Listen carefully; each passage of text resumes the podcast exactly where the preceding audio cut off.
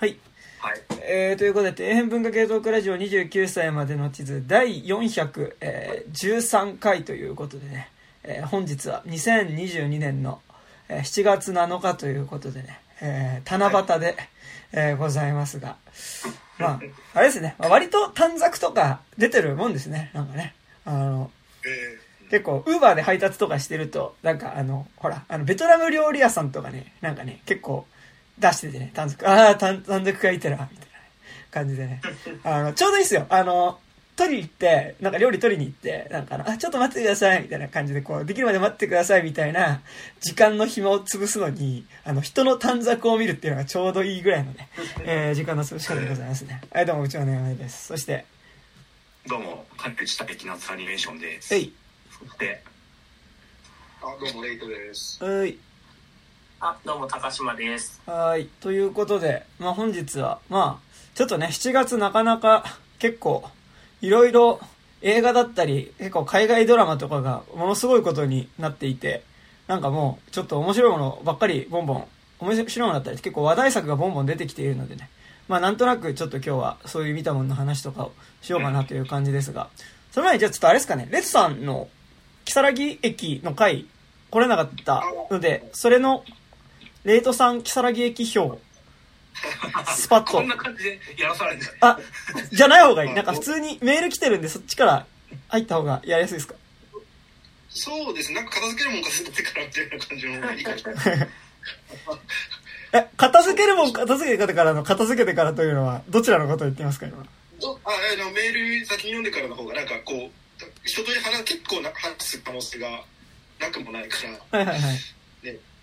なんかこうじゃあいや結構じゃあ1時間話しましたけどそろそろメール読みましょうかっていうのもなんかちょっとあれかなってはいはいはい。先に読んじゃおうはい了解です。ということで、じゃあちょっと、えー、っと、じゃあまず5つ目、えー、ラジオネームおかげ山さんからですね。ありがえとうございますあり。がとうございます。ー、というわけで、エルビスについてということで、そう、エルビスですね。エルビスもね、あ、見ましたよ。あ、ど、まあ、じゃあちょっと一回読んでからにしますかね。はい、ははいい、。はい。はい。えっ、と、久しぶりです。おかげ山ですと。はい。えー、今年上半期だけでもベスト10ができそうな感じもしなくもないですが、そうですね。えー、下半期はどういった改作が来るのか楽しみですね。うん、確かに。えー、皆さんの上半期で良かったものは何かありますか？ということで、今日はまさにそういう回でやっていこうと思いますが、え、さて、下半期入って、えー、早々いくつか見たのですが、今回話題にするのはエルビスですと。えータイトルで私を含む9割超えの人がエルベス・プレスリーが主演の映画だと、え作品だと考えたと思います。えーところがいざ始まってみると、パーカー大佐、過去エルビスのマネージャーが、俺は悪くねえと独白し、えーか彼が語り部のように過去を振り返り、エルビスとの日々を振り返るものとなっていました。えー一部その手法は当事者ものののドキュメンタリーに近いものを感じましたが、ほう。へー。えーエルビス自身の音楽的ルーツや、えー黒人との絡み、えーしがらみから抜け出せずにいる姿はいいものの、えー彼が歌う最中、えーパーカー大佐パートが、えーチラチラ映ってきて、お前邪魔、うせろ、あとボリューム絞るなって心の中で叫びたくなったり、えー、余つさえ、いや彼に期待していったり愛していくお前たちが悪い的な理論を言われ、私は何のためにこの映画を見たのか、えーなんでこんなこと言われなきゃならんのだとしばらく呆然としました。えーここでひ、えー批評されるとワースト入りが避けられた事例があるので、えーお払い、えーお払いお願いいたし候ということで、じゃあこれは、今回、お払い要員はじゃあ、高島君って感じなんですかね。はい。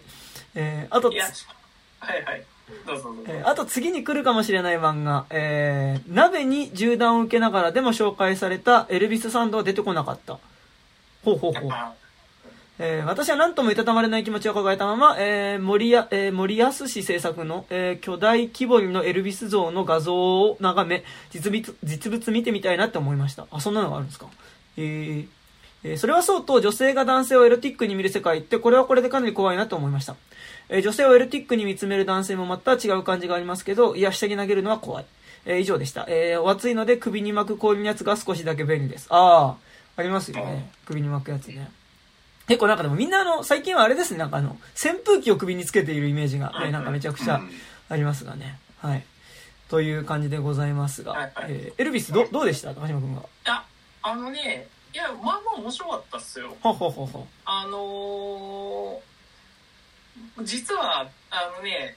電気映画としては珍しいんだけど、はいはいあの信頼できない語り手ものなんですよ、これ。ほうほうほうほうほで、そのまあ岡山さんのメールにもあったんですけど、まあ、パーカー大佐っていうマジでやばいやつがはいはいいて、でまああのまあそれがあのまあなんて言うんだろうアメリカ映画ってやっぱずっとその父っていうものをあの父親っていうものをずっと描き続けてきたわけじゃないですか。はいはいはいはいあのまあ、上演員からつ連なる。でその中であのエルデス・プレスリーっていうのは神の子なわけですよ。まあそうイエス・キリストなわけじゃないですか。でその中でその彼にとっての父親って何だったんだろうってなった時に、あの父親がいなかったのが彼にとってのそのなんて言うんだろう。その若死にせざるを得なかったそのその不幸な結末っていうののその決定的な要因みたいな感じになってて、その描き方が面白かったですね。うん。だからあのなんていうの本当にその父親がまあエルビス・プレスリーってそのなんかちっちゃい頃になんか軽犯罪みたいなんで一回なんか捕まっててそれ以降その、あのまあすごいあの影に隠れてるというか、その父親としてそんなにこう存在感がし示せない人だったんですよ、うんうんうん。あのエルビスの父親が、その中でエルビスがこう音楽で身を立てていく中でマネージャーのそのトム・ハンクスめちゃくちゃ悪悪くてすごい良かったんですけど、うんいや悪そうだよね。予告見るだけでもなんかね。そうそうもうめっちゃ悪い人だったんだけど、いや本当にそのもう悪魔なんですよ。はいはいあくまはいでその悪魔との契約であのいや俺はあのお前を使っていくらでもすあの劇中ではスノーマンっつってその金を雪のように降らせるからその スノーマンって言うんですけど、はいはい。あのいや俺はお前を使っていくらでも金稼いでやるって言ってキャデラックなんてせいあの仙台でも稼あの買わせてやるよみたいなこと言うんだけど、はいはい。本当にもうその彼にとってそのそそれしかなくてでそのまあいろいろああの、まあ、物語が進む中でそのイルビスが唯一よりどころにしてた母親とかもその彼が軍務についてる間に亡くなっちゃったりするんですよ。ではいはいはいその時にやっぱりそのトム・ハンクスがこういやここれからお前俺がお前の父親の代わりになってあのどんどん仕事回していこうぜっていううんこう甘いささやきをささやいて、ね、失意のエルビスがこうあじゃあ頑張ってやりますって言うんだけどまあその中でどんどんその本来エルビスのやりたいことっていうのとそのトム・ハンクスの大す大佐っていうのがやりあのやらせたいことがどんどん乖離してって何回かこうぜあの絶対クビにしてやるっていうごとにそのトム・ハンクスがいやでもねこうあの今のお金の計算上ね今お前が今辞めるとね負債っていうのがどんな感じになってるんですよみたいな感じで。こうもうずっと悪魔の契約から逃れさせられないようになっちゃっててうんそれによってもうそのエルビスっていうのはもう本当にこう身を割いてしかも自分の本当にやりたかったことっていうのもこうどんどんあのなくなあのやらされてってでもう最終的にもう年にああの150日ぐらいあのコンサートさせられるっていうめちゃくちゃハードスケジュールな感じになってそうするともうやっぱりその体調の悪い日とかにやっぱラブソングとか歌いたくないじゃん、はいはい。そうするとやっぱドラッグでじわざとこう気分上げていかないといけないみたいな感じになってそれでやっぱやられていくっていうまああの電気映あのあミュージシャン電気映画では めちゃくちゃ、まあ、いつものパターンではあるんジュジですけど。ュディとかも完全にそうですよね。そうそうそうそう。だけどまあその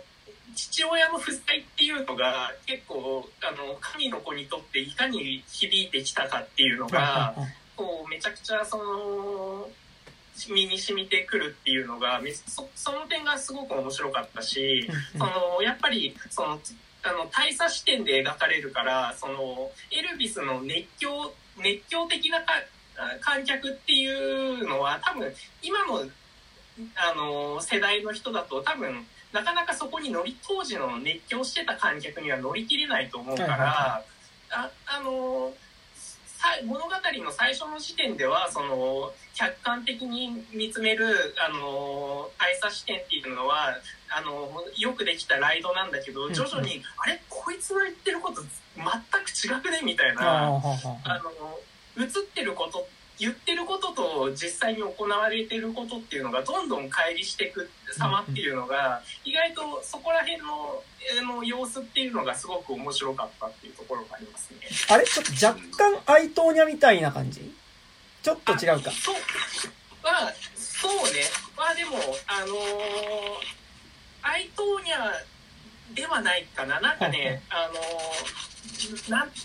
結構ね電気映画としては本当に珍しいタイプのあの語り口でしたね。はっはっは。そっか。うんなんかね、今ほら、その、語り手自体が不確かなっていうので、今パッと思いついたのアイトーニャかなみたいな感じだったけど、まあちょっとそれとも違う。とかでも、そうそう。うん、なんかほらまあ本当にはいはいずっと、あの、アイトーニャはさ、その、まあ、し信頼できない語り手というよりは、その、おのおのがおのおのの真はい実を言ってる感じだったけど、あの、今回に関しては本当に信頼できないというあかー、その、明らかにこの人の言ってることと、あの、絶対行われてたことっていうのは違うよねってはいうところのギャップっていうのが確かに。宿の中みたいな構成だとしたら、うんあのあれですかエルビスはどっちかっていうとなんかユージュアルサスペクトみたいな感じ あそうかもしれん。うん。ど、どちらかと言ったら、なるほど。でね、なんか、そう聞くと、結構そう聞くと、エルビス、見たくなるんだけど、でも、うん。でも、長い。ああそう。ん。2時間だから見に行か40なかった。うんにはいはい。2時間40分長いから、なんかね、まあ、あの、劇中大体3つのドラマが、あの、行わ、あの、なんか進行するん、あの、はいはい。はいぶつ切りなような感じで、バットマン、バットマンとちょっと似た構成になってて、はいはい。ザバ そうそう、ザバット、はいはい。だからなんかね、あの、ドラ、連ドラとして、あの、見、見るのはちょっ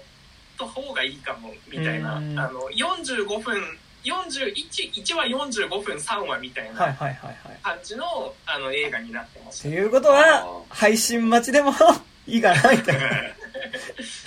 そうね。うん。そうちょっとね、7月ね、ねちょっと、新作があまりにも公開されすぎているので、そう、でもエルビスもね、見たいんです。まあ、ミュージカルっちゃミュージカル。あ、でも、あの、本当に、あの、バズラマンだもん。んね、だって。そう、うんは、めちゃくちゃ豪華絢爛で、あの、本当に、あの、世話しない、あの、画面作りになってて、はいはいそこら辺はもうずっと飽きない絵作りではあったけど。うんいい。なるほど。でもちょっと、面白そうですな。いやなんかさバズ・ラーマン映画を一本も見たことないんですよ、あ、マジ？そっかうん。なんかだからまあいいかみたいな感じになっちゃってあとなんか僕知り合いに「エルビス一緒に見に行きませんか?」って言われたんだけど、同じバズはバズでもライトイヤーしにしてって 全然違うライトイライトイヤーに行ったんですよあのさ、それさ、どっちのバズ行こうかなでさ、迷うってさ、そのなんだろう、その言葉上でしか成立しない葛藤だよ、それね。その、詭弁だよ、君、それは。詭弁まあでよですも機。弁が通ったんですよ あ、そう、でもバズもね、そう、バズ、バズもまだ行ってないんですよ、僕。うん。でも配信待ちで言うとさ、もうディズニーでプラスでさ配信されてってさもうさ劇場行くのなんかもったいなくねみたいなああ。地点まで来ちゃってるじゃん。バズライトイヤー出てんだっけ？いや出てないけど、どうせすぐ出るじゃん、まあね。うん。確かにね。3週間だから4週間なんだよねあれ、うんあだからアメリカ本国では昔から割とそのぐらいのペースだったけど、うんあれ全世界配信を基準にしちゃったせいで日本だとその感覚あんまないじゃないですか。なんかその、うん。はい、5ヶ月ぐらい待つんだろうなって思いながらみんな生きてたのにうん、あの今もう普通に本当に34週間待ったら来ちゃうからあのバズ・ライトイヤーはもうだから全くヒットしてない。あ。あそう。あ全くもうあの「トイ・ストーリー4」の本当半分以下とか本当そんなレベルー。えー。まあでも、トイ・ストーリー4そんな逆にヒットしたんだねそもそもトイ・ストーリー4はめちゃくちゃヒットしてたんだけどあんま、トイ・ストーリーのから続編ってか、なんかスピンオフっつってバズのっていうの自体がそんなになのかなそもそもも。あるし、まあ、やっぱりでももう映画館で見るものじゃなくなってるみたいですねあー、なるほどね。そっかまあ MCU とかだったらまあ割と画面の派手さとかで劇場で見ようかなみたいなのもあったりするけど別にバズはなみたいなとこもあんどうどうすか竹内さんバズそこら辺？劇場で絶対見た方がいいですよ。見た方がいい、えーうん。うんちょっとなんか賛否あるみたいですけど確かに脚本のなんか穴っていうか、うんうん。なんかピクサーって脚本めっちゃ練るってずっと昔から聞いてるけど、はいそれなのにここのとこちょっと語られなさすぎじゃないみたいなのが結構あるんですけど、うんそういうの抜きにしてもなんか結構その俺的にはその最初結構ちゃんとした SF から始まって、はいはい。なんかだんだんスペースオペラになっていくみたいな感じがすげえ面白くてなんか結構あの宇宙でやってほしい表現なんか無重力表現とか,、はいはいはい。なんかこう SF 的なこう近未来 SF のガジェットの使い方とかがやっぱやっぱなんか映画館のスクリーンで見ると面白いなみたいになるんではいはいはいはい。割と俺はなんかすげえ楽しめましたよバズ・ライトイヤー。えー、あれですかバレリアンみたいな感じですいやああんなサイケデリックじゃない。結構ねそのはい。地の足ついた感じで始まるんですよ最初、うんうん。全そう然なんか。こんな感じだもんね割と。そうそうそう。だからなんか俺あの見たことない映画で例えるの間違ってるかもしれないけど、はいはい。ライスライトスタッフっぽいんだろうなみたいなすごいそれはね間違ってるよ。見たことない映画で例えるなえでもえザーグは出てこないの？じゃあまあねそこはちょっとおた楽しみにしておいてくださいよ。っていうことは出てくるんだろうなって分かると思うけど。いやだってさなんかほらそのなんちゃってスター・ウォーズ的なところがさあるじゃないですか。そのスターあのトイ・ストーリー本編でさその要ははいはい「アイム・ヤ・ファーザー」的なことがさ、うん。ザーグとさうん。まあそのバズの間には一応あるっぽいみたいなことがことがさ出てくるじゃないですか。なんかそれを思うとなんかなんだろう俺が思ってたバズ・ライトイヤーってなんかなんちゃってスター・ウォーズ的な要素がある作品なのかなと思っていたんだがうん。えでもライトスタいい？そこ。え？あまあじゃあちょっと、まあ、見てからにしますか。まあ見てから。ザーグはまあ出てくるんだけどえザーグ出てくるってことはでもこのリアリティで、あうん。あれがバズの親父ってことは絶対ねえだろうなって思って見てる。そうだよ。だってライライトスタッフなんだからだって。そうそうそう。どう頑張ってもこの宇宙の彼方の星に、はいはいはい。あのバスの親父が来てるわけがないみたいなのが分かるんですよ、うんじゃあなんどうなってるかっていうとっていうところが結構その脚本上のある種なんかプロットホールプロットホールっていうかねそこが割とかなり重要な一要素ではあるんだけど、はいはいはい。ちょっとなんかね説明が分かりにくいの極みみたいなことが起きるんで、えまあ見てくださいよ。ー、いいですね。なるほど。7月は楽しみな映画がたくさんありますね。はい。そうなんですはい。じゃあ次いきます。はい。えー、ラジオネーム風神さんからのメールです。はい。どうも。えー、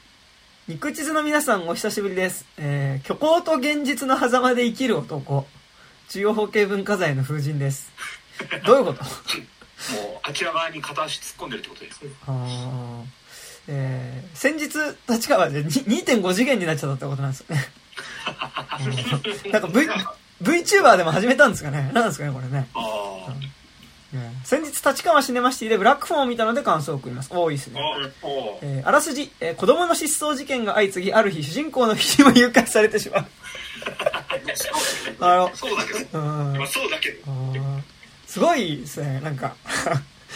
はい。えーで映画の内容を知らずに行ったので、えー初めは家の黒電話に変な電話が来るのかと思っていましたが、てんてんてんてんてん。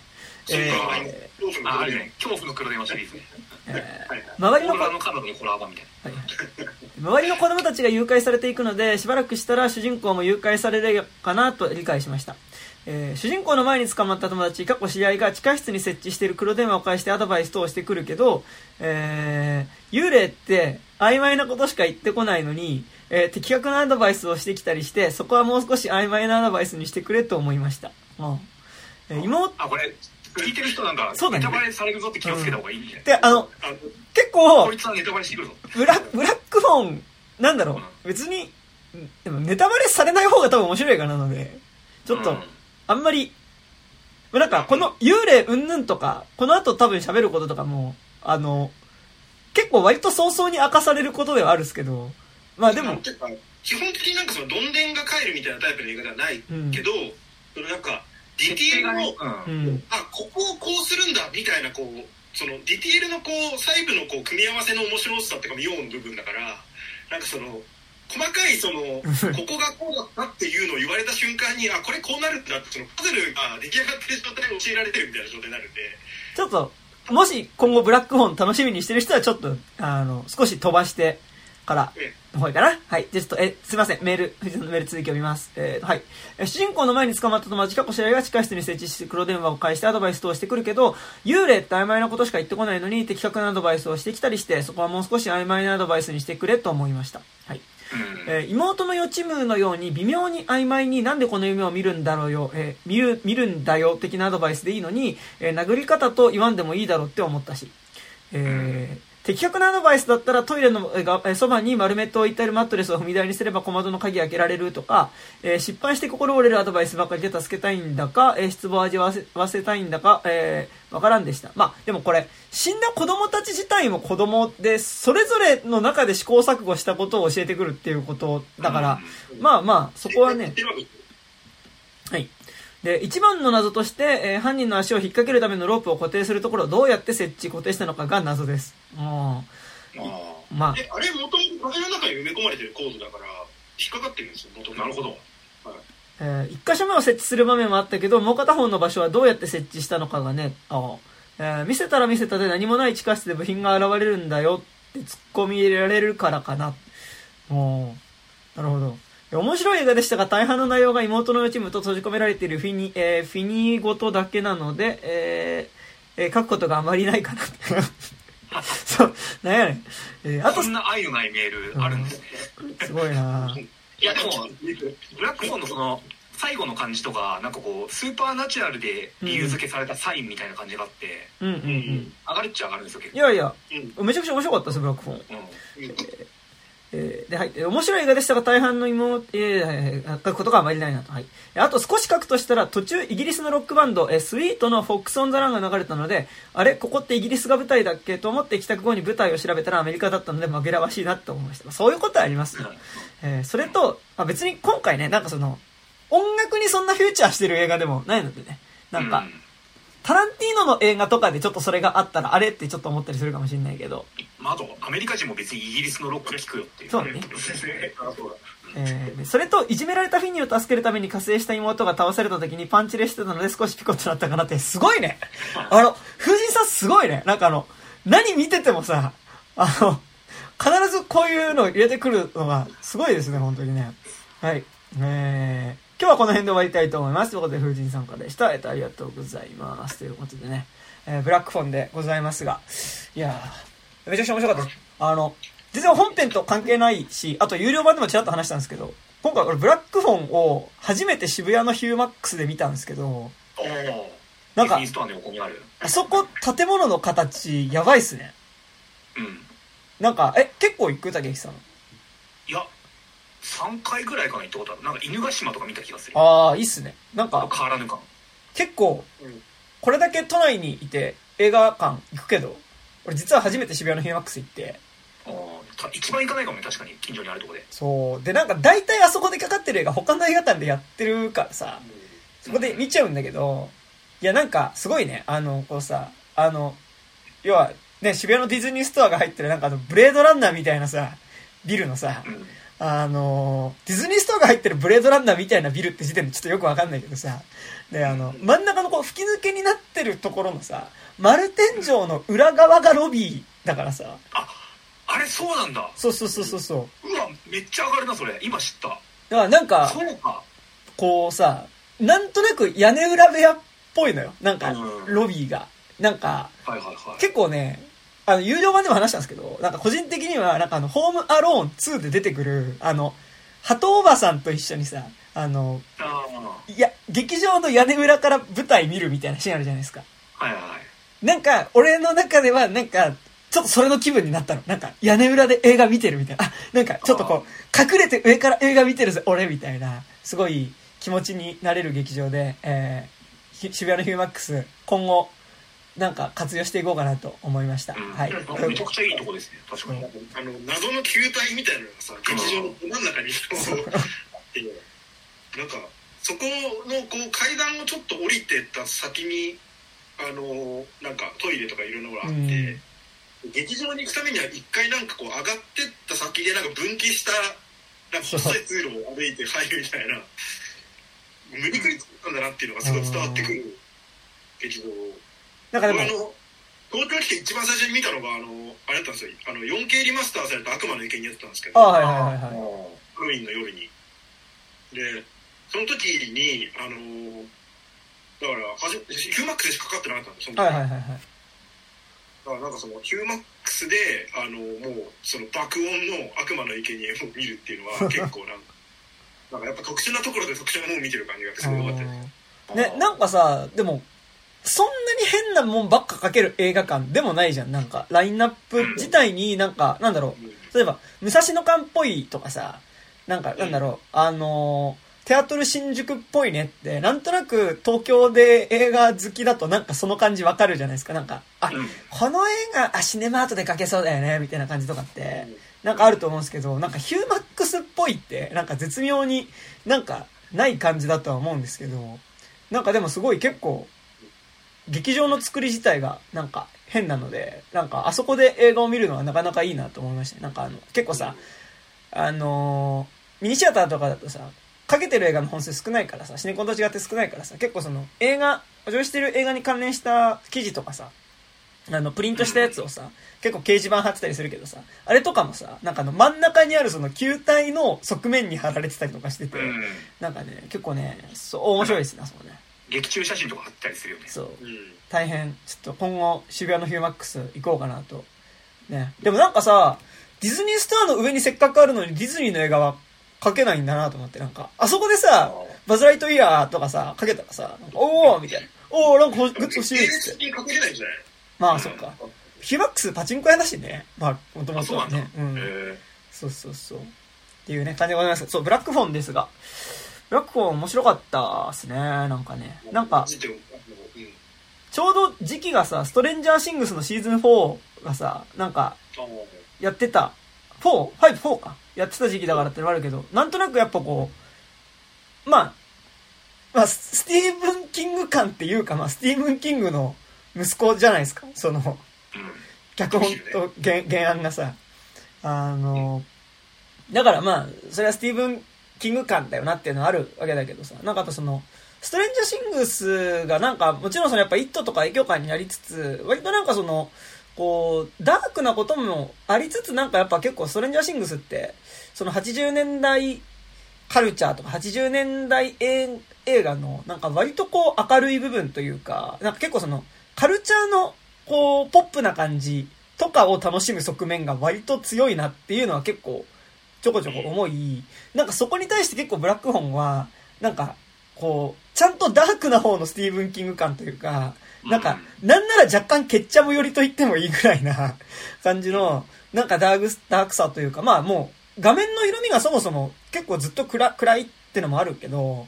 なんか、そこら辺でやっぱすごいこう、ダークさがあるっていうのも、なんかちょうどストレンジャーシングスやってるタイミングで見たっつうのでもね、なんかすごい良かったなっていうのはね、あるんですけどね。うんうんうん。なんかあれ、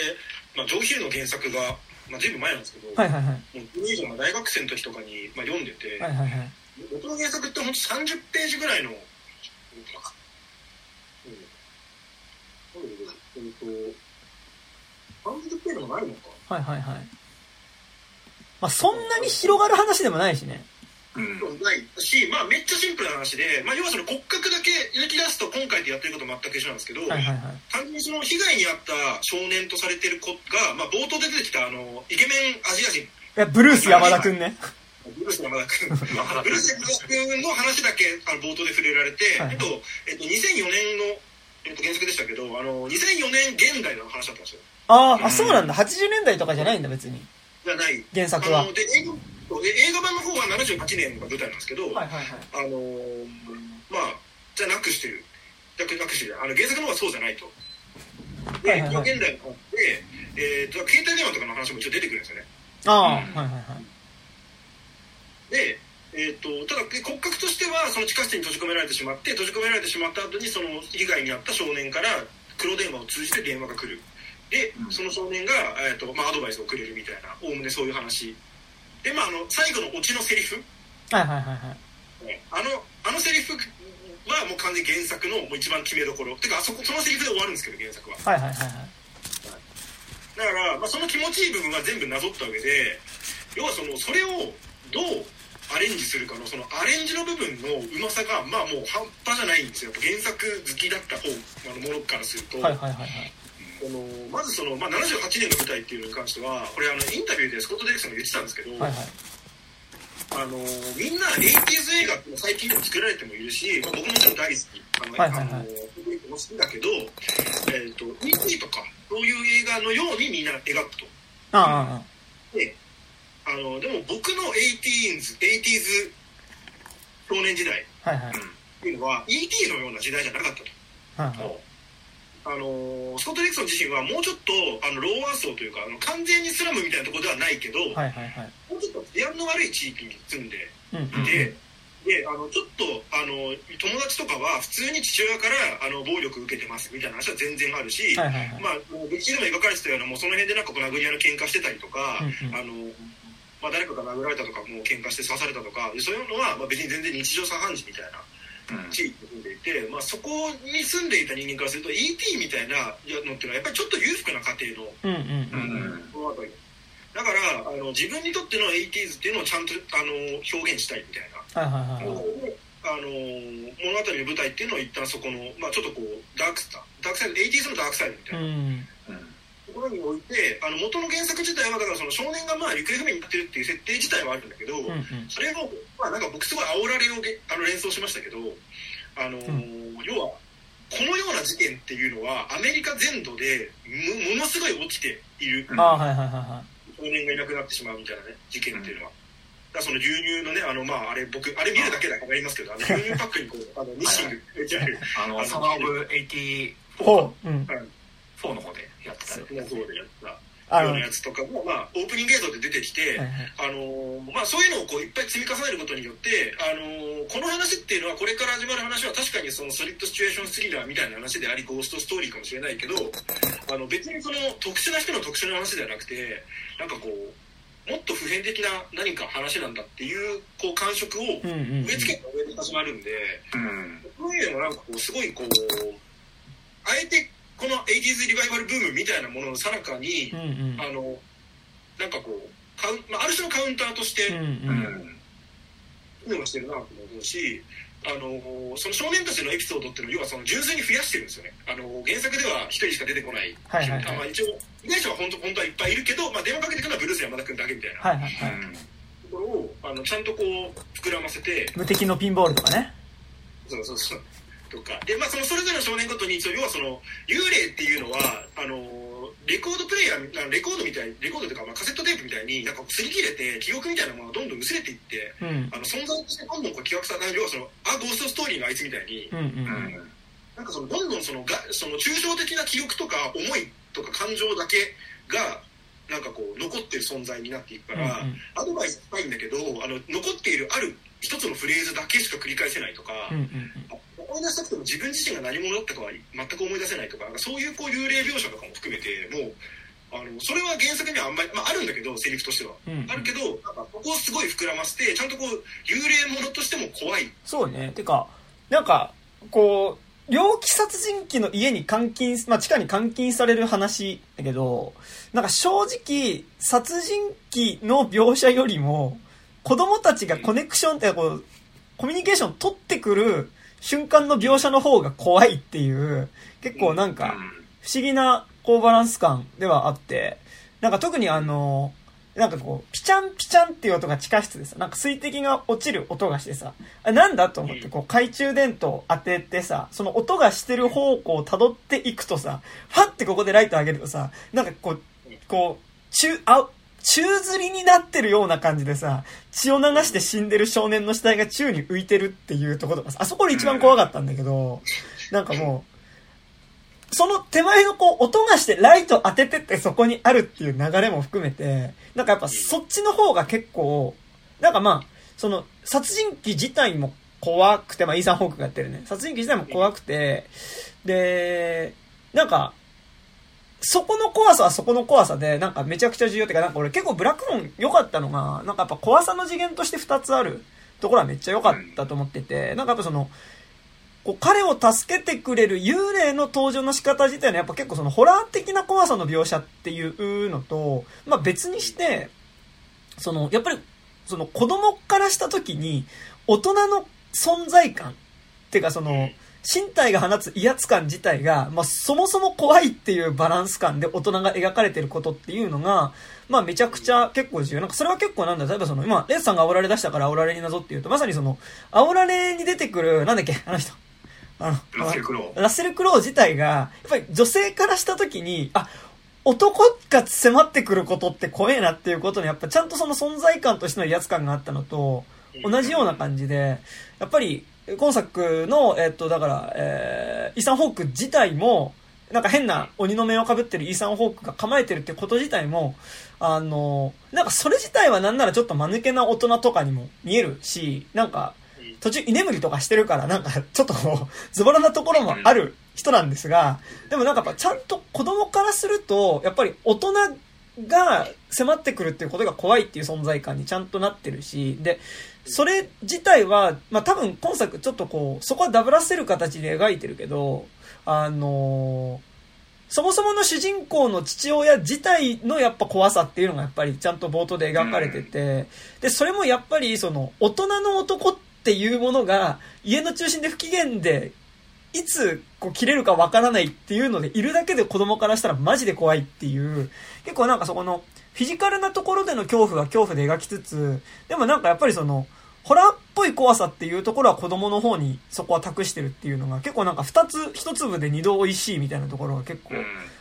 あるね感じで。だからさ今作なんかさあえて批判する人がいるところをさやっぱそこの食い合わせがなんかうん。お美味しくないっていうことが結構多いと思ってて、まあ、確かに俺も困惑はしたんだけど、まあ、結果的になんか全体として良かったなみたいなのは思って、でもさなんかさやっぱさ俺にとってイーサン・ホークってさなんかもうリンクレーター映画の中心にいるような人物だからさ、なんかその仮面してるから最初まあイーサン・ホークだとは知ってはいるけど、んうん。最初はめちゃくちゃ怖いんだけどあの仮面の下がイーサン・ホークなんだなって考えるとなんか小煩悩な結局はいいやつなんだろうな感がなんかどうしてもやっぱ出てきちゃって果たしてイーサン・ホークっていうキャスティングがベストだったのかって言われるとなんかああそこまで俺はいやまあでも完全にキャスティングのもんキャスティングっていうかイーサン・ホークを知ってるからっていう問題でしかないんだけど、うんでもなんか、俺はなんか、若干、ちょっといい人そうにも、いい人普通のおっさんにも、おじさんにも見える人が、マスクつけてやってるっていうことの、あのー、なんかあそこが俺、ベーコンだったら、なんか、あのー、こ、怖いのって、なんか、その、大人だから怖いじゃなくて、俺、ベーコンだから怖いになってたと思うの。そうね。てかあんなにその猶予ないよね。うん。そしたらポップ感になっちゃうからね。そうだね。うんなんか、そこはなんかね、あの、イーサン・ホークにちょうど、俺はね、なんかあのマスクをつけるのでちょうどいいバランス感だったなっていう感じはなんか俺はしたかな、なんか。あなんかあのの、イサンドってなんかこう不正みたいなものをねなんかこう握りまくっているから、うん。そのまあなんていうか言葉遊びみたいになっちゃうけどなんか負の不正みたいなうん。もの負の象徴。負の不正みたいなもののなんか象徴って意味で言うとまあありなのかなっていうかそのー単なる狂人とかモンスターとして描くんじゃなくて、まあ、そのお父さんのなんかこううん。写し鏡とか。はいはいはい分身みたいな感じで描くからそうね。そこは若干でも、引っかかるところではある、はああったというか、なんか、さ、その、面白かったんだけど、その、おそらくその、イーサン・ホークが演じてるあの猟奇殺人鬼って、ほぼさ、その、父親のメタファーじゃん。で、ほぼ、だからなんかその、まあ、アル中で、で、死んだ妻の、まあ、えっと、面影を残している子供たちを見ると、やっぱりその、妻に対する、自分を残して死んでしまった妻に対する怒りみたいなものとか、もろもろが、やっぱこう、重なるからこそ、なんかやっぱこう子供たちを、やっぱり殴ってしまうっていう、やっぱなんか最初だからその、こう、一貫して大人が怖いっていうことはずっと描かれてて、で、まあ、ほぼ疑似的にその主人公が父親を殺すことによって、その本当の父親を、を、なんか受け止めるみたいな話になってるんだけど、なんか、あの、なんか都合よく、その子供たちがいなくなったタイミングで、なんか本当の父親の方は、なんかあの、ああ、みんな生きててよかったみたいな感じで来るんだけど、いや、なんか本当は殺さなきゃいけなかったのこっちだったはずだよな、みたいなのは結構ちょっと、なんか微妙にそう思ったところではね。まなんか確かにちょっと思ったけどでもなんかあのバランス感ってでもリアルなバランスだよなとは思っていて、はいはいはいその黒電話の原作の方でその削除されたページっていうのがあの日本版の方に入っていてあえそれ設定として削除されたページっていうのが入ってるんじゃなくて本当にでもともと出た小説の中で本国ではあの刊行されなかったんだでまあ後でなんか後々なんかのタイミングで発表された一応そのその部分も一応発表したんだけど、はいはいはい。それをボーナストラック的に日本版では訳して入れましたよっていうお得ですね。うんでそれ読むと、まあ、あのそっちはその生き残っちゃった後のエピソードだよ、うんうん。やっぱりねそのがでそれが、まあ、要はそのなんていうんだろう。生き残った後もあの人生が続くっていうことについての、はいはいはい。なってるんですよ。うん。なるほどね。だからその、まあ、死んでしまった子供たちの声を聞いたっていう聞いたけど自分は生き残ってるっていう状態の、まあこう精神状態みたいな、まあ、確かにその地味だからあのあの切れ味のラストの方が絶対いいよねって話で、まあ、削ったのは確かにそうかもねと思うんだけど、まあ、でも確かにそのわざわざ収録したくなるぐらいあの描きたい部分としてそういうのがあったっていうのはうん。分かるなって思って。でなんかそれもあるからなんかこうあそこで父親を殺すっていうのは確かにドラマとしては気持ちいいしなんか収まりどころはいいんだけどでも多分現実ではやっぱその父親をそこでぶっ殺すことは多分存在してなんかないからなんかこうそれでもそのあの父親がを殺すことはないかもしれないけどあのーなんかその、まあ、少年のその成長っていう部分で、まあ、一応そこをこう、まあ、カバーする、まあ、うん分かるけどね。なんかその途中までさこれ父親と完全に重なるような感じの描き方なんだなって思って見てるから、途中からそのちょっと分岐してくる 感じがなんかあそこがそうなんやっていう感じもあるけど、うんうん。まあここは結構なんかあこのバランス感で最後なんか着地するのはまあ大人は大人だな。とそう。いやまああとなんか俺そのダークさも含めてその終わり方にしてんのかなっていう気もしたんだけど、なんか、この件を得て、父親が暴力を振るわなくなるかって微妙な気がしてて、なんか、その、いなくなって、ああ、よかった、子供たち生きてたって言うんで、なんかあのラストシーンは感動的だけど、なんかやっぱこう、わかんないけど、なんか俺はね、なんかあの映画の後に、あの一瞬は、ああ、子供たち帰ってきてよかったってなってるけど、あのお父さんがやっぱり、それでなんか改心してま、こう、ま、真面目になるかっていうと、ちょっとそうじゃない可能性の方が俺は想像できてしまって、なんか多分、あの事件の半年後とかだったらまた、こう、子供たちを殴ったりするんじゃないかっていう可能性はあると思うのね。で、そので、その上で今回の主人公がした成長って、その、本当に父親との関係なのであれば、多分、えっと、例えば疑似的に父親を殺すっていうことによって多分、父親との和解を描くっていうことが多分、なんかその、なんだろう、道徳的な話はなんか多分、だとそういう感じになると思うんだけど、本作ってでもやっぱり結構その、力で父親を本当に殺すことがやっぱ結構成長になってはいるから、でもそれは同時になんかやっぱその、大人から搾取されたりとか暴力を振るわれることに対する、抵抗するための力ではあるんだけど、なんか、その方向の終わりの先って、なんか結局、こ今作では疑似的に父親を殺さなかったけど、結局力で父親をねじ伏せるっていう形の解決になってくんじゃないかなっていう感じはしていて、なんか、その、なんかなんだろう、よりその先に、なんかだからなんだ結構その、暴力で解決する方法を主人公が学んだようにも思わなくはなく、なんかってなると結構その先にあるのって結構そういうちょっとこう、より、なんか、実はハッピーエンドじゃないのかなみたいなこともちょっと思わんではなかったかなっていう感じはね。うんそういうとこではね、あったんですけどね。そう。あのーラストでその父親がなんかあよかったって言ってくるときに、うんうん。でもまあ演出上結構意図的なんだろうなと思う部分はあの最後に生き残ったっていう時に父親の方なんていうかなこう全員が均一に要するにこうサバイブした家族のショットじゃなくて、はいはいはいはい。あの兄弟のショットなんですよ。はいはいはいはい。その救ね、あの救急車とかの中にいるみたいなのがだからあの話って基本的にその父親がが改心して父親との仲も改善しましたとかこの後父親をなんか乗り越えましたみたいな話っていうよりはなんかそのちゃんとこう大人となんか対峙するだけのなんかこう覚悟とか力を得るみたいなところの着地になってるのかなと思うんで、そう。なんていうかこう、ドラマ上その明確にそこでこう落とし前はつかないけど、うんうん、どう考えてもこのこの体験をしたこの兄弟はこの後父親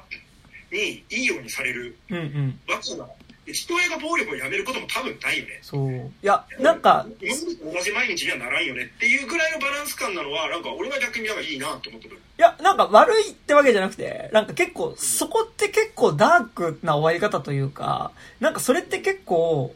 こう、そもそものこのエリア自体の、なんかやっぱりちょっとこう、エリアっていうかその、彼らの環境自体が抱えてる問題みたいなものがあるときに、結構、こう、割と、その先に、なんかなんだろう、結局、暴力での解決になるのではみたいな感じは、ちょっとその影は少しあるなっていうのは結構思ったとこではあるよね。なんかその、そうそうそう。っ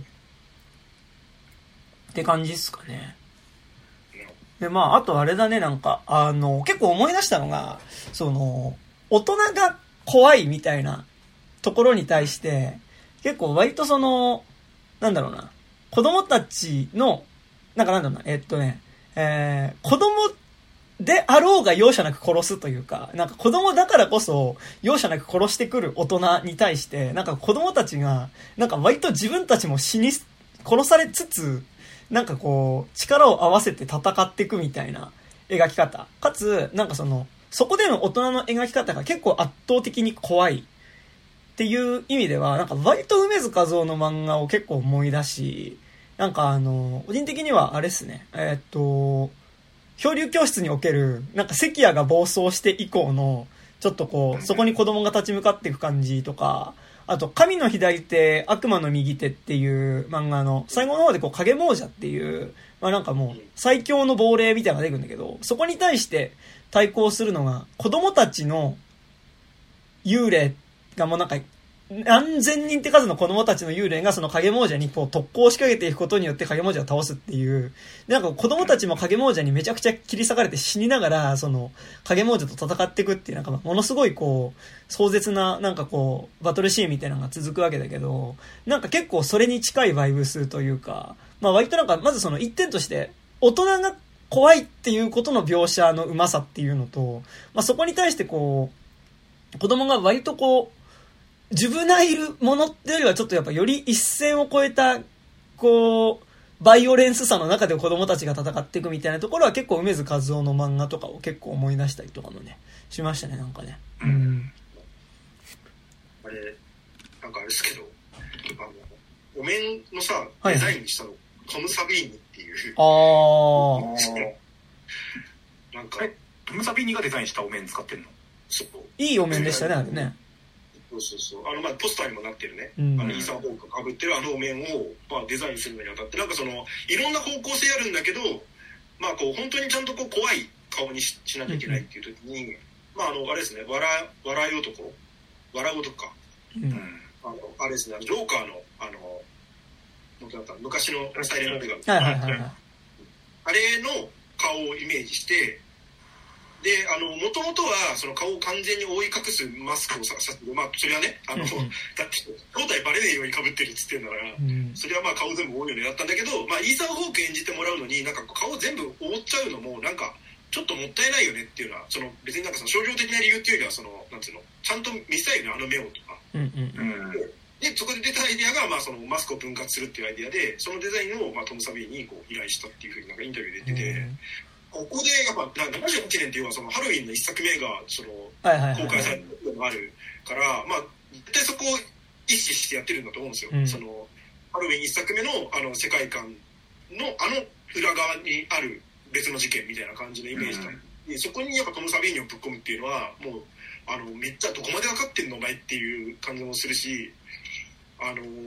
あとあれですねこれ山田君しか分かんないかもしれないですけどあのお兄ちゃんたちが、あの、お兄ちゃんがテレビで見ている映画が、あの、ウィリアム・キャステルっていう。ああ、はいはいはいはい。あ、そうだったね。キングが。はいはいはいはい。はい。あのー、僕らがあの京都に行って、南海館で見たやつですね。南海館で見た映画、なんかめちゃくちゃ見覚えのあるこのショットなんだっけと思ったら、もう、キングラーでしたね。でもあれですね、ティングラ、テレビで見てもな、みたいなとこありますよね、結構ね。テレビ見て、まあ、でその、あの、カラーテレビで見ると、あの、仕掛けがあるからね、ちゃんとこう、ああれ白黒見てたら意味がわかんないと思うけど、あの、わーってなって、で、あの、ちゃんとね、じゃあ正直ティングラーってさ、別になんかその、映画としてさ、すっごい飛び抜けっぽくできてる映画多分ないんだけどさ、うんうん。あの、あの少年はちゃんとこうね、こう、怖いシーンでちゃんとこう、こ悲鳴を上げそうになって、こう、口塞いだりとかしててね、なんか、いいなって思いましたけど。ねなんかまあでもやっぱちょうどその、まさにストレンジャーシングスとかそうだけど、80年代語るっていう時にやっぱりその、多分、ホラー映画っていうのはね、なんかまた多分、その、ハマーの次とかなのかなあの年代って。そうですね、60年代終わって70年代突入して、まあ、エクソシストとかいろいろあって、うん。そこからこうハロウィンがはあって、そのハロウィンの大ヒットによって一気にその13日の金曜日とか、そういうのがこうバンバンっていうタイミングですよね。なんかやっぱホラー映画見るっていうのが、まあもちろんなんかその、映画、オタク、くすぐりみたいなものももちろんその劇中で映画流すとかね、主人公の部屋に貼ってあるポスターがとか、あの、コスプレするのがホラー映画だっていうのはもちろんあると思うけど、まあ同時にやっぱ結構その、80年代的なライフスタイルとしてやっぱりその、テレビで、そのやってるホラー映画見る。で、さらにストレンジャーシングスだと後半行くと VHS のレンタルでホラー見るみたいなこととかっていうのが、まあ結構なんかそこら辺はね、すごい、その、80年代的なホラーの空気感を作ってるっていうのが、なんかうん、単純に、こう、その80年代を舞台にしたホラーっていうよりも、なんかやっぱあの年代にいろいろホラー映画やってたよねっていうことの記憶とも結びついてるっていうのはね、ま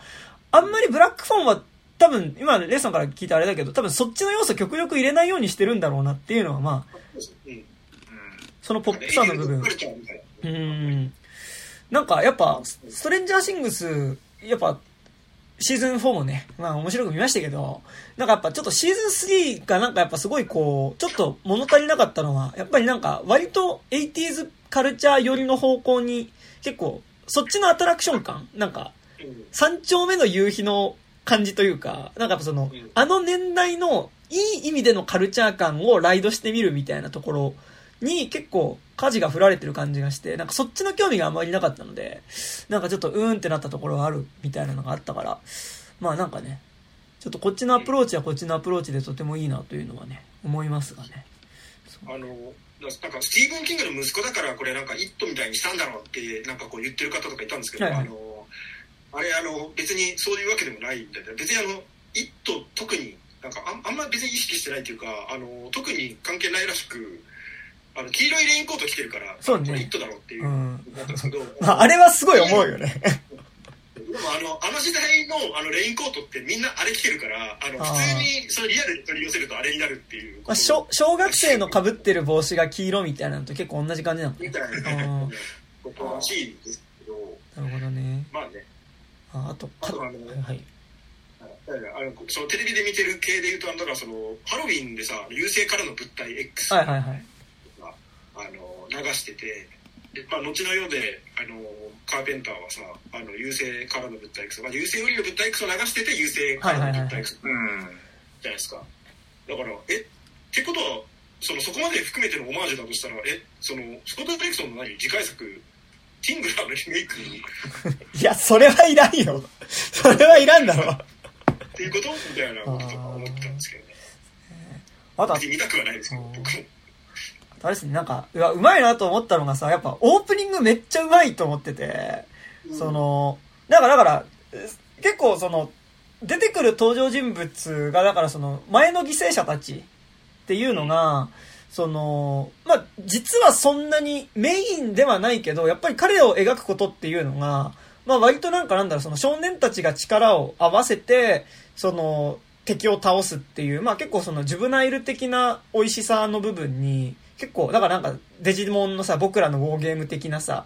ものを、えっと、結構疑似的にやってるところがあり、てか、あとまさになんか、そこの、犠牲になってった子供たちを背負った上で彼が反撃するっていうところが、まあ、ものすごいこの映画のいい部分だし、かつ、まあなんか、実際に猟奇殺人事件が起こった時に、まあ、子供が反撃してその大人を撃退してっていうことって、まあ、ほぼほぼないじゃないですか。まあそういう事件もあるかもしれないけど、なんかだからそこに対して子供がこう、それを倒すっていうのってやっぱり結構、フィクションだからできる、えっと、なんか、いいことっていうか、なんかその、フィクションだからできる、こう、アッパー、パンチみたいなところ、反撃みたいなところが、そこはすごいいいと思うんだけど、なんかその上でやっぱ結構子供の一人一人の見せ方すごい上手くて、その、見せ方っていうかその、印象に残るようにすること。だからなんかその、メインは一応3人か、その、ブルース山田くんと、あと、えー、主人公が学校でいじめられてる時にそれを助けてくれるメキシコ系の男の子と、あと、えー、っと、まあ、2年留年している、無敵のピンボールと呼ばれている、なんか、あの、先輩。あの、強えんだか弱えんだかよくわかんない先輩で。っていうのが、まあ、出てきてっていう、なんかだからでも、それぞれ、だからその無敵のピンボールって言われてる先輩が多分比較的その、描かれ方としては、ボリューム少ないけど、やっぱ前半のところで何気ない会話の中で敵のピンボールうんぬんとかって言ってるから、ちゃんとこっちの印象には残ってて、まあその上でちょっと、途中で少しエピソードが挿入されるだけで、結構なんか彼もその、最終的にその猟奇殺人鬼に反撃をしていく、まあ仲間の一人みたいな捉え方ができるようになってるってめちゃくちゃうまいんだけど、だからその上でやっぱ最初のブルース山田くんの印象付け方マジでめちゃくちゃうまかったなと思ってて、野球の試合のシーンで、最初普通にこの作品の主人公がバッターボ、あ、えっと、ピッチャーで、えっと、まあだからブルース山田くんと対戦してると。で、まあ、その、ちょっと主人公が気になってる女の子が観客席にいて、で、まあちょっと、こいつから、その、三振取って、あの、勝ったら、すごい、ちょっと多分あの子も俺のことを気に、なんか、ちょっとこう、あ、なんか、かっこいいみたいになってくれるかもな、みたいな感じで。僕が三振取ったらどんな顔するだろう、みたいな、なんか結構、そういう岡村ちゃんみたいな感じじゃないですか。で、で、たまに投げて、だからもうその最初のところでは完全に主人公視点で物語が進むんだけど、で、その後結局主人公が撃たれちゃって、試合が終わった後、に、なんか割とちょっと、ブルース君割といいやつみたいな感じがちょっとこう、試合後の握手とかがあった後に、ね、視点が、ブルース君に変わって、こう、ブルース君が、あ、みんな今日応援してくれてありがとう、あ、頑張った僕、みたいな感じで、こう帰り道帰ってくっていうのを追っかけることによって、あ、そっか、さっき主人公っぽく見えてたけど、今作の主人公は山田君なのねっていう、あの、ミスリードさせた状態で、なんか、そこは、尺的には短いんだけど、なんか、あ、ブルースくんの話なのねって思ってブルースくんを追っかけると結構割と、なんか、あ、ブルース君いいやつっぽいなみたいなところに観客がちょっと感情移入したところで、ブルースくんが、まあ、山田くんね、ブルース山田くんがま拉致されて、で、また主人公まあ、最初に、最初に三振取られた主人公、あ、えっと、ホームラン打たれちゃった主人公の方に話がパッて戻るってことによって、でも一瞬山田くんに感情移入して見てるから、なんかもう結構そこでその、実は山田くん、そのさっき言ったこの作品の死んだ子供たちの中では、あんまり登場シーン多くないんだけど、でも最初その見せ方によって結構、あ、なんか山田くん、さらわれちゃったっていうことに対する、なんかもう、今回だから、ね、そこすごい良かったですね。山田君とさ、特にやっぱメキシコ系の彼がさ、はいはい、なんか両キャラの強キャラすぎるからさ、はいはいはい、特に2人目のメキシコ系の名前忘れたけど、あいつなんてめちゃくちゃ強いから、うん、あいつが、なんかあいつは生きてるはずだってなんかすげえ信じて見てたんだけど、はいはい、幽霊ででき出てきた瞬間の、あ、とはいえやっぱ子供だから大人には殺されちゃうんだっていう絶望感がマジですごいんだよね。だしさ、無敵のピンボールに関してはさ、多分2歳年上でさ、で、子供の2歳年上ってもう、なんか中学生っていうか、まあなんならちょっと高校生ぐらいに見えるがたいなんだけど、でもやっぱそれでも、あいつにナフル殺しにされちまったんだよ、みたいなこと言ってるから、え、マジでフィジカルで勝てねえじゃんっていう感じがやっぱすごい、いよいよそこでしてくるっていう。あと、なんか、その、もちろん犬けしかけられるとかって怖いけど、やっぱり犬と大人、大人の男が来た時にこれ勝てねえなって威圧感って、やっぱりより子供の視点だから感じる恐ろしさではあるから、なんかやっぱそこら辺はすごい、なんかなんだろう、こう、例えば、イットになぞっていうと、ペニーワイズ的な、ちょっとこうさ、スパナチュラルなキャラクターっていうよりも、やっぱり実際の大人っぽいことの怖さって、あ、すっげえあるなというか、いや、なんかね、あの、いや、ちょうど小学、俺小学生の時に、だからあの、池田小にさ、神戸のほら、池田小で、その、男が入ってきて、小学生いっぱい殺しちゃった事件あったじゃないですか、虐殺事件。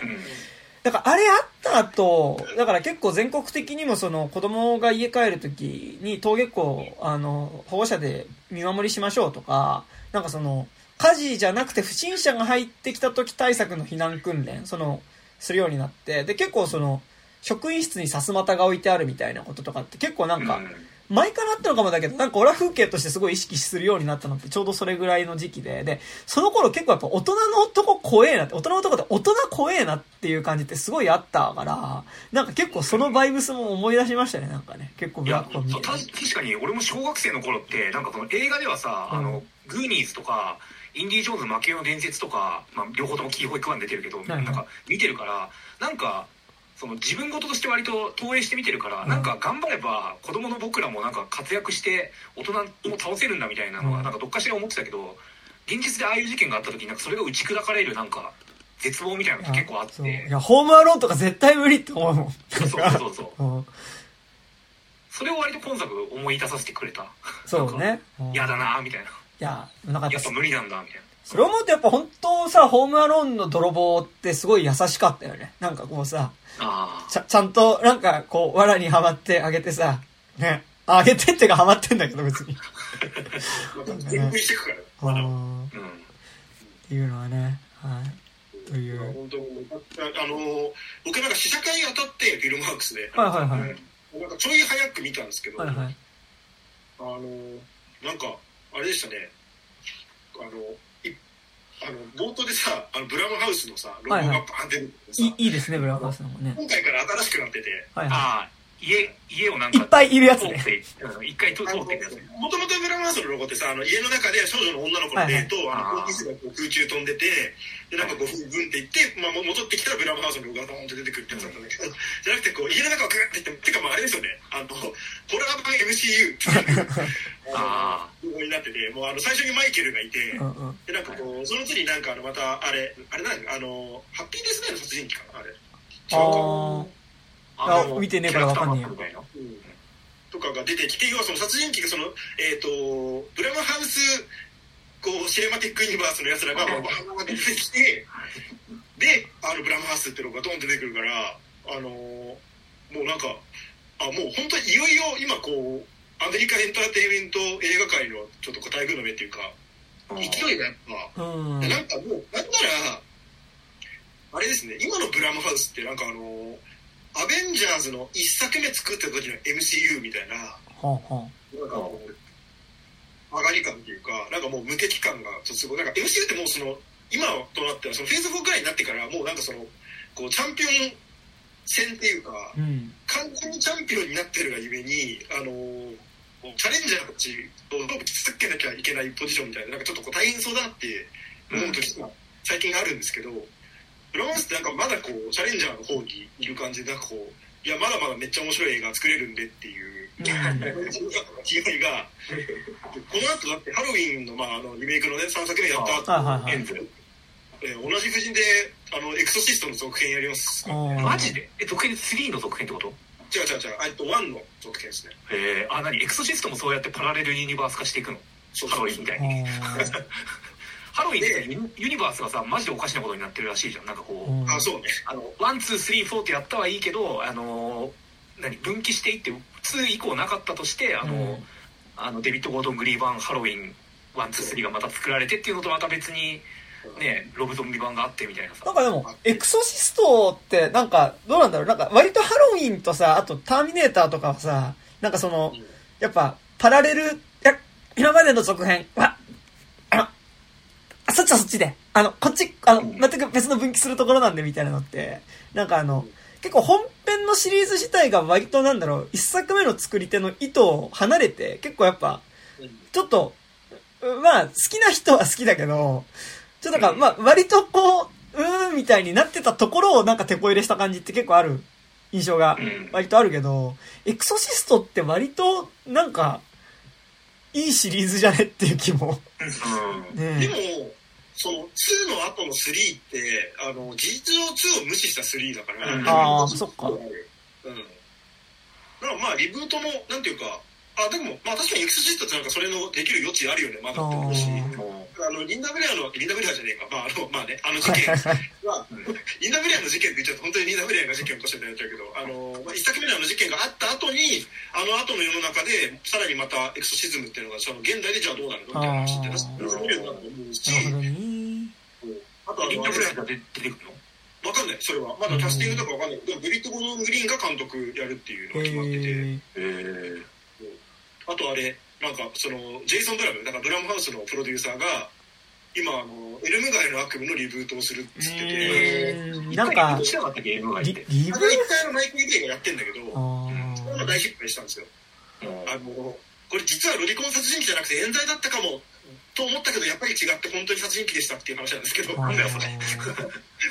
リ メイク版はね。うん。で、まあ、大失敗してるんですよ。あの、脚本がメッセージのリック・ファイセラーにも関わらず大失敗したんですけど、うんで、であの、今度リブートするときに、あの、ロバート・イングランドがもう、俺はおじいちゃんだから70歳なんでね。うん。もう俺はやんないよフレディはって言ってたんだけど、そこをいやあのエクソシストの時のあのカラシンプじゃねえや。えっ、とベニシンはいはいはい。は80歳であの役をやってましたうん。と、あなたはまだまだですっていう ふうに口説き落とそうと今してるっていうなんか記事を読んで。えー。だからブラマハウス的には是が非でもあのロバート・イングランドがフレディに復帰するリブート、まあ、事実上のリブートうの、んをあそうじゃないあのエルムガイの悪夢を作りたいっていうことねだからリブートばっかなんだね、なんか。いやまあリブート企画もいっぱい立ち上げつつ、まあ、オリジナルのねそのなんかザ・スイッチみたいなやつとかもバンバンやってるから、はいはいはい。ああ、まあそっか。うん、そこのやっぱ球数の多さと幅広さはやっぱ強みではありましたうーん。なるほど。なんかでも、ちょ、ちょうどいいかもね。なんか A24 が割とその、結構、人間ドラマというかさ、割とその、うん。内面のドラマ方向に、てかなんかやっぱ結構セラピーっぽい作品が多い。なんか、A24 って。その、要はこれって実質、ある種の喪失感にっていうものを、ホラーっていう形で映像化することによって、まあそれとどう向き合うかの話だったりとか、なんか自分の中にある他者性みたいなものを、まあ、ホラーっていう形で描くことによって、まあそれを倒したりとか、ある種受け入れたりすることによって、まあなんかその、自分の中にまあ、どう成長していくかみたいな、結構セラピー的な要素って A24 作品って、ホラーだけど多い。まあ、A24 じゃなくても結構 A24 っぽいというような 作品。まあ、今年で言うとだからなんかあの、すごい、あいつっぽいって言ってる、えーっと、クローネンバーグっぽいねって言ってる作品って結構多分そこに準ずるような感じがあると思うんだけど、なんかやっぱそっちの内面ドラマとしてのホラーはありつつ、なんかちゃんとそのジャンル映画的なものっていうのをブラムハウスでやるみたいなのっていうのは、なんかいい感じで住み分けって感じがしますね、なんかね。うんなんかそのその両輪で今なんかこうめちゃくちゃこういい感じにこう、うん。ホラー映画界が盛り上がってるっていうのが、うんうんまあそこにね日本でこうどう勝負するかっていうことで、まあ「木更津劇」っていう映画があーりましたけど。はいはいはい。はいはい。